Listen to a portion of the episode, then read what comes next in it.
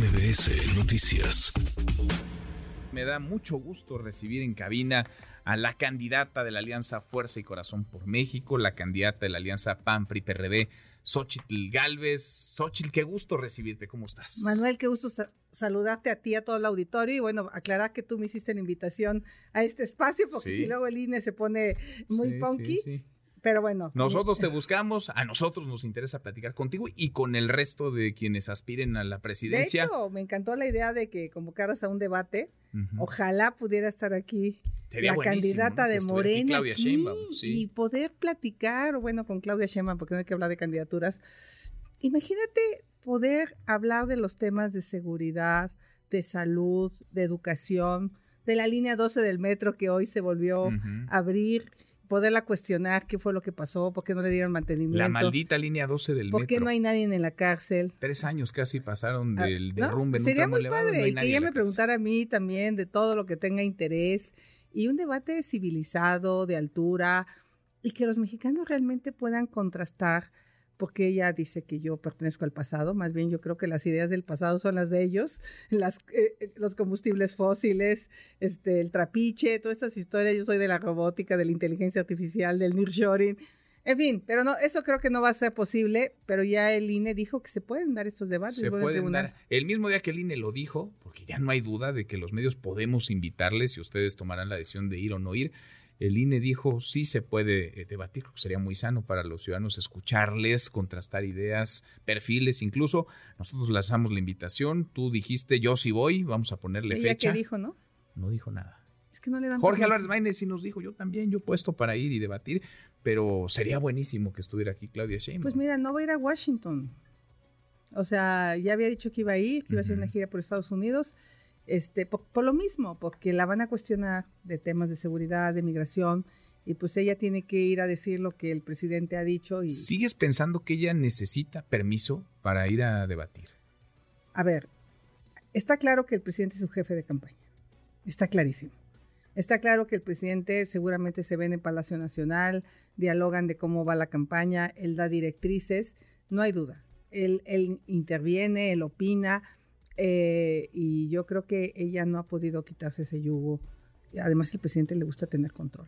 Ahora, ¿cómo estás viendo las cosas? Porque nos encontramos en una etapa rarísima del proceso electoral que se llama intercampaña, esa que va entre la precampaña que ya terminó y la campaña que arranca el próximo primero de marzo. Primero ya soy la candidata oficial del PRD, ya soy la candidata oficial del PAN y la semana que entra voy a ser la candidata oficial del PRI. Entonces, los partidos que me acompañan ya los ciudadanos están bien puestos. Por supuesto que me hubiera encantado ver mucho más ciudadanos en las listas plurinominales en los partidos. Ojalá en las candidaturas de mayoría vayan más ciudadanos. También se animen los ciudadanos, porque no te creas, yo hay gente que le he propuesto y como que no les acaba de... No siempre quieren. No siempre quieren. Buenos ciudadanos no siempre quieren. Algunos ciudadanos, este, pues que también eh, no, no representan muchas causas, pues sí, si quieren. Eh, entonces, vamos a ver cómo viene, pero ya está el paquete de candidatos de gobernador, candidatos a gobernadoras, y somos 20 mil personas que vamos a salir del otro lado y de nosotros a decirle a los mexicanos por qué el país no está mejor que nunca. Es la elección más grande de la historia. Sí. Y un montón de ciudadanos, millones de ciudadanos fueron a última hora, en los últimos días, a empadronarse, a tramitar su credencial de elector, lo que te habla de un interés por participar, por querer participar el primer domingo de julio. A mí me da mucha emoción haber visto las filas, aunque sea de última hora y aunque sea bajo la lluvia, porque así somos los mexicanos, dejamos todo para el último momento. De hecho, cuando fueron las firmas, mi marido me firmó el último día a las 10 de la noche. Sí, sí. Me acuerdo que nos lo dijiste acá al aire. Sí, sí, sí. O sea, así somos. Entonces, pero sí me da mucha emoción y ahora lo importante es participar. Lo que tú decidas, pero que participes, que no dejes que otro decida por ti. Eso me encanta, eso me encanta y ya estamos a punto, esta parte de la intercampaña, yo la he utilizado para seguir dialogando con distintos especialistas en materia de seguridad, en materia de salud. Por ejemplo, en salud, pues yo sabía que había crecido 40% la mortalidad materna pero cuando te dicen son cuatro mil mujeres las que han fallecido, dices, híjole.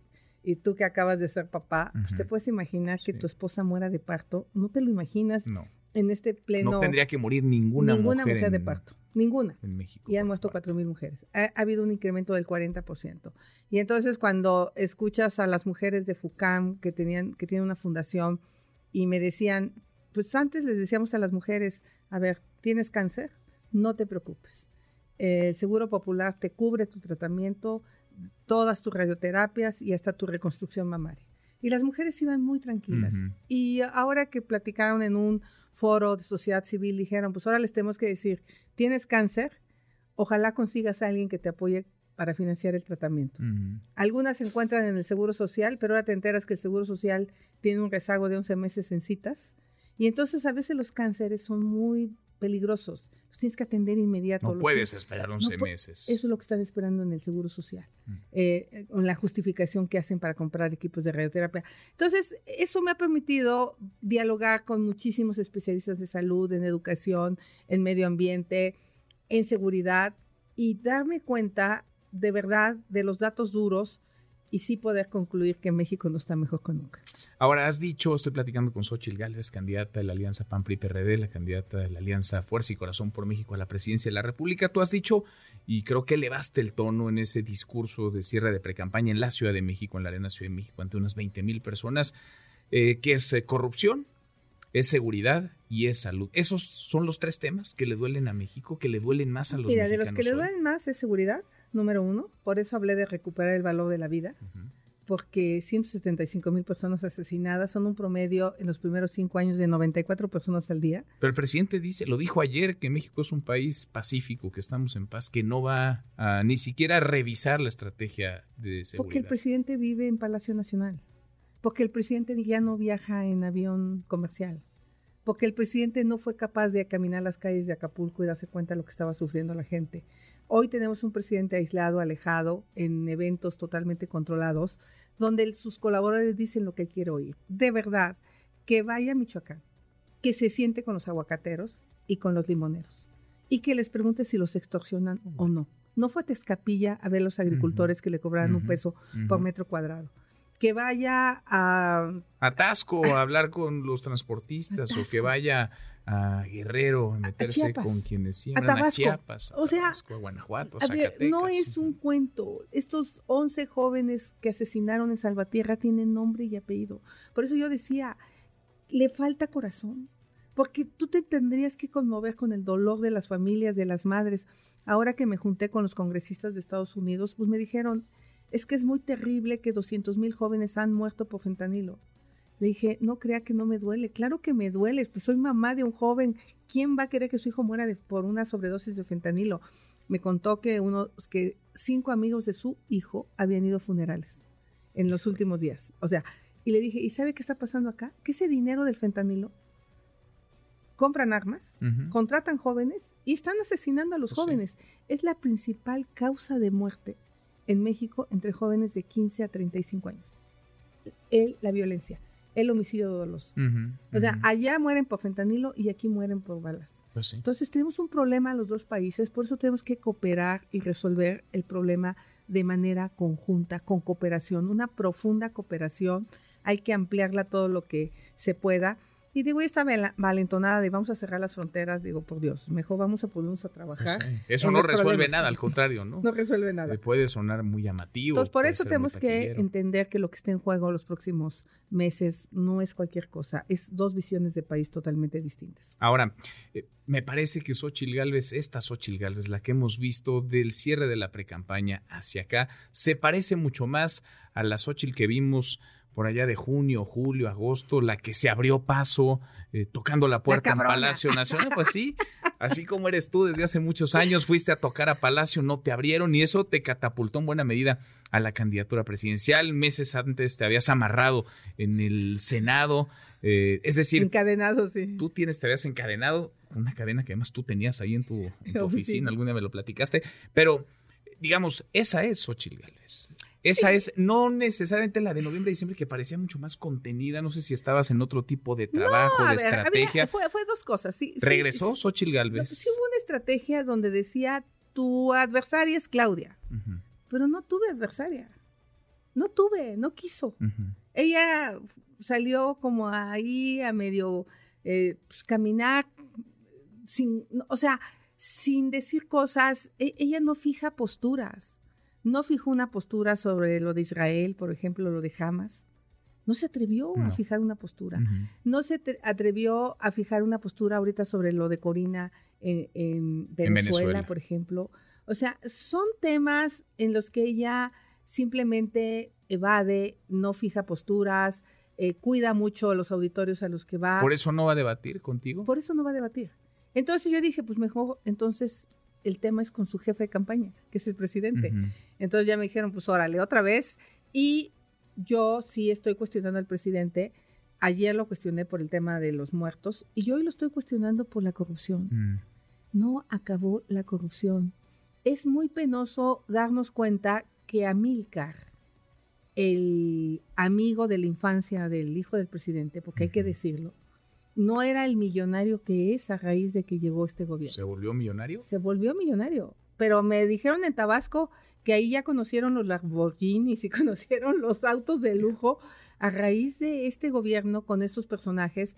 Y entonces queda claro que Amilcar es el dueño de la empresa que vende medicamentos a Quintana Roo.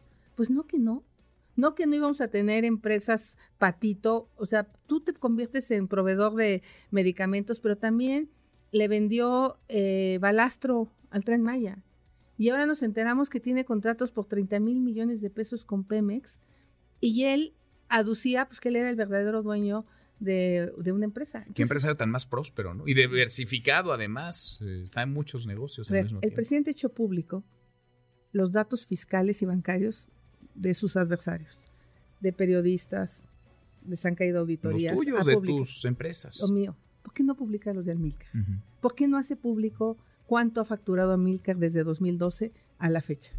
Los míos son públicos y tú puedes ver que yo facturaba en la empresa de mantenimiento de mi marido, no sé, 45 millones, 50, 60, 70, 80, normal, no un crecimiento.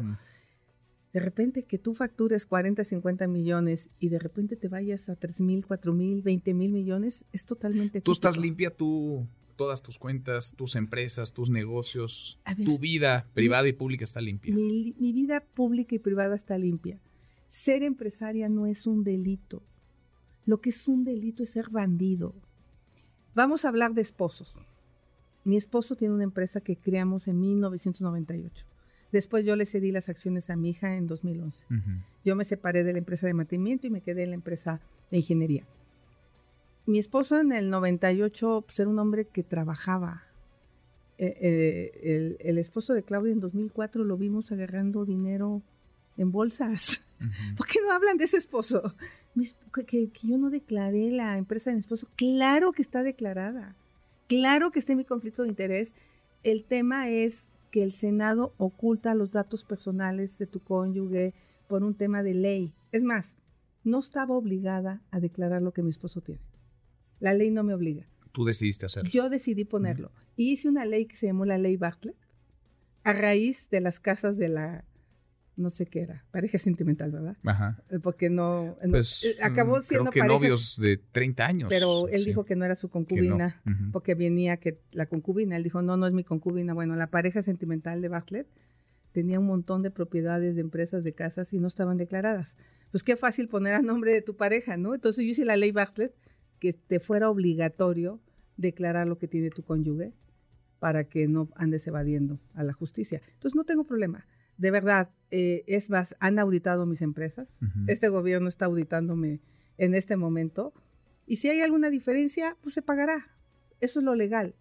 Lo que es ilegal es que te exhiban públicamente. Ahora, Xochitl, estoy platicando con Xochitl Galvez. Eh, estas conferencias que comenzaste esta semana, las mañanetas. Es que las conferencias de la, verdad. bien creativa. ¿Para qué son? ¿Para esto? ¿Para contrastar con el presidente? Mira, me llamó la atención un documento donde el presidente ha hecho 103 mil afirmaciones que no son precisas, que no se pueden comprobar mm, o que son falsas, ¿no?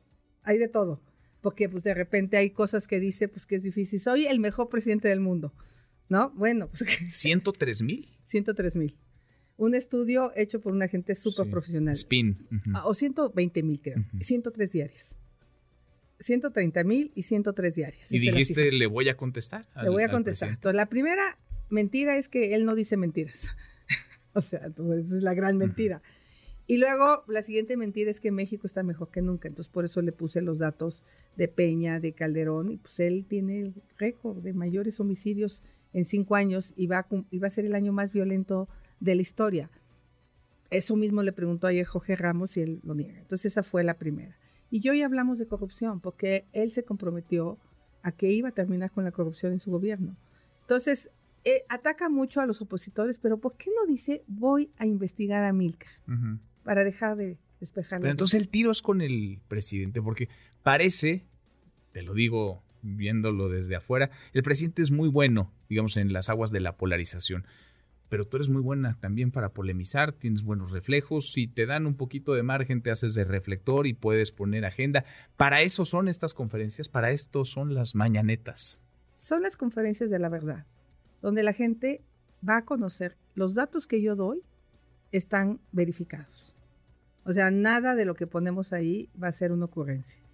Es información fidedigna. Eh, o, sea, y creo que eso es importante. O, sea, lo que yo dije es que traicionó a los mexicanos. O sea, yo describí cuáles son las cuatro T. La traición, la tranza. Está claro, él reconoció que a Milcar le vendió medicamentos y también el gobierno a Quintana Roo. La tranza, el tráfico de influencias. Están las grabaciones de Carlos Loret donde él le habla y le da instrucciones al secretario de salud y le dice que ya habló con el gallo acá en Palacio Nacional. Es increíble. Esas grabaciones hubieran sido un escándalo en otro momento de la historia. Y obviamente, perdón, y la tapadera. ¿Qué papel de Claudia salir a decir que sería impensable que los hijos del presidente hagan algo indebido? Bueno, yo al menos, si a mí me hubieran dicho eso, yo he dicho que a ver que se investigue ¿no? a ver, yo propongo que se investigue y si hay responsabilidades, que se castigue. Yo, me pasó con panistas que yo tuve que decir que se investigue. Cuando los dineros que vimos en un portafolio de un ex senador vinculado al PAN, yo misma fui a hacer una denuncia en la fiscalía. Pues, investigue, ¿no? O sea, salir a decir que es impensable. Cuando se estás viendo las evidencias, pues yo digo, pues el presidente le puso cocholata y ¿para qué sirven las cocholatas? Pero tú le vas a estar contestando tres veces por semana. El presidente ya te criticó porque son a las 10 de la mañana. Dicen que los conservadores, que los eh, fifís no se despiertan tan temprano. Él, es el único hombre. ¿A qué hora te despiertas, 5 de la mañana. A las 5 de la mañana. Todos los días. 5 de la mañana todos los días. Más te voy a mandar un mensajito porque tú también, ¿no? Yo también soy muy madrugador. Bueno, te voy a mandar un mensajito. Un poquito antes de las 6, no a las 5, pero un poquito antes de las 6, sí. Este, 5 de la mañana todos los días. Me gusta leer fresca. Me gusta leer todos los documentos que me envían generalmente en la tarde-noche, eh, leer noticias, enterarme de cómo está y obviamente a las seis y media ya me estoy bañando y a las siete ya estoy activa. ¿Y por qué a las diez entonces? Pues porque pues, yo creo que es una hora también razonable para todo el mundo. O sea, es que yo... Y ya terminó la mañanera. No, no importa, porque son dos medios que nos cubren. Yo creo que el presidente es el único hombre que se levanta temprano, no a trabajar, sino a joder o a fregar a la gente. o sea, hay mucha gente que sí se levanta temprano a trabajar, a dejar a sus hijos a la escuela, a irse a la fábrica, a irse a la empresa. O sea, él se levanta y luego ya se ve que se desaparece y ya fijó agenda y se fue. Eso no es trabajar. El hecho que diga que todos los días se reúne de 6 a 7 con el gabinete de seguridad no implica que sea eficiente. Ve lo que les pasó con los datos de los periodistas. A ver, déjame pedirte tu opinión sobre eso y sobre el caso Colosio. Dos apuntes antes de que te deje ir, porque sé que traes la agenda llena. 263 periodistas que cubren no han cubierto la mañanera con su información privada, datos personales vulnerados y expuestos ahora, a la vista de quien sea, direcciones incluidas, es decir, en un país en el que se mata con una terrible facilidad a periodistas, ahora las direcciones de esos comunicadores que han cuestionado algunos al presidente López Obrador y otros le han hecho caravana, todas esas están a la vista de todos. Bueno, fíjate, la primera mentira de ese día, decir que fue la oposición. La oposición. ¿No? Sí. ¿Con qué elementos? Hackers, porque la oposición, decía el presidente López Obrador, tiene mucho dinero para pagar los mejores hackers. Y ahora resulta que en la tarde la secretaria nos dice que fue un empleado de presidencia al, que no le quitaron la clave. Ve los controles de seguridad que tienen en Palacio Nacional. Pero cuando ves que hackearon al ejército, pues ya te puedes imaginar lo que pasa. Es falta de rigor técnico, no sé si sea falta de dinero para invertir en softwares de seguridad. O sea, yo hasta en mi teléfono tengo un antivirus, ¿no? Pues o sea, como, como mínimo, ¿no? McAfee, cómprese, señor presidente, cuesta 1.300 pesos. O hay que Mm. cambiar las contraseñas cambiar alguien que trabajaba en la oficina ya no trabaja acá. mis contraseñas, unas contraseñas cañonas porque me han intentado hackear. A mí me han intentado Pues hackear mis redes, mis cuentas. Entonces, primero falta de rigor técnico. Hay un problema técnico en Palacio Nacional, pero eso te refleja lo que el presidente una vez dijo, 10% de capacidad, 90% de lealtad. Pues ahí está. el caso, el caso Colosio, Xochitl, eh, ¿por qué revivirlo? A ver, Luis Donaldo Colosio decía ayer el alcalde de Monterrey, hijo de quien fuera candidato presidencial del PRI, que el presidente indulte a Mario Burto Martínez y le demos como país vuelta a la página, que empecemos a sanar. Y el presidente hoy dice, no, vamos a seguir. no, porque lo que quiere es polemizar. Y la fiscalía está pidiendo una orden de aprehensión. Bueno, Porque ellos lo que quieren es que no se hable de la falta de medicamentos, de la megafarmacia, que no se hable de los problemas de inseguridad, del paro de transportistas O sea, mañana. revivir el caso Colosio es una estrategia para desviar la atención. Y cada seis años, ¿no? Pareciera que todo el mundo... A mí, a mí me parece, primero, me da mucho dolor. Me da mucho dolor por Luis Donaldo. Yo cada que veo que pasan en la tele el asesinato, yo no quiero pensar ese niño. ¿Qué pasaba por su mente cuando veía esas escenas? Primero, es un tema muy, muy doloroso. Segundo, es un tema donde ya pasaron demasiados años.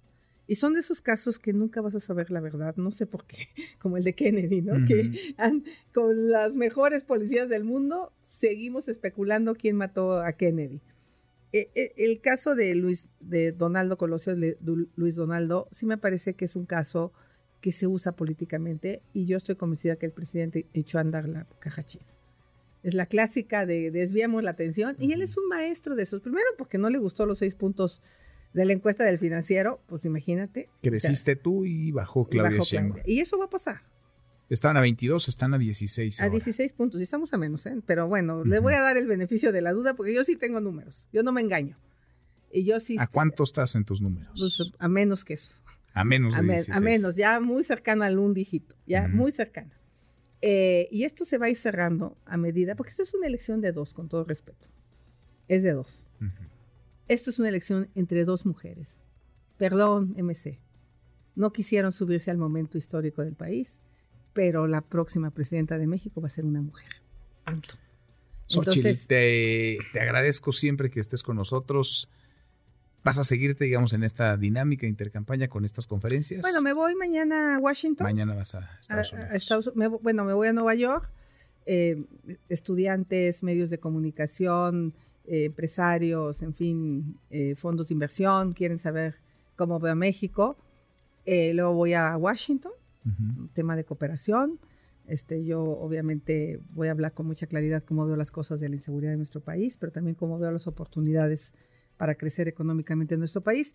Y regreso a México a empezar a grabar spots, porque ya hay que prepararse para la, la campaña y seguirá la agenda, pero ahorita, ahorita vamos a trabajar mucho en contenidos.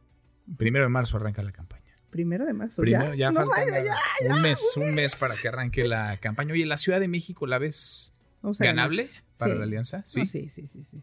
Yo creo que la Ciudad de México, ven nada más la crisis del agua. No hicieron nada en 23 años. No sabes la agua que están tomando la gente de Iztapalapa. Y hoy van a reperforar pozos, van a reparar pozos. El acuífero ya no da. Ya no da el acuífero de la ciudad. Tenemos que infiltrar agua, tenemos que recuperar presas. O sea, tenemos que hacer un montón de cosas. Que bueno que no soy candidata a la ciudad para que no me este, sancione. Sí, sí, sí. Pero el problema es, la gente va a vivir una de las peores sequías, porque este gobierno le quitó los recursos a inversión hídrica.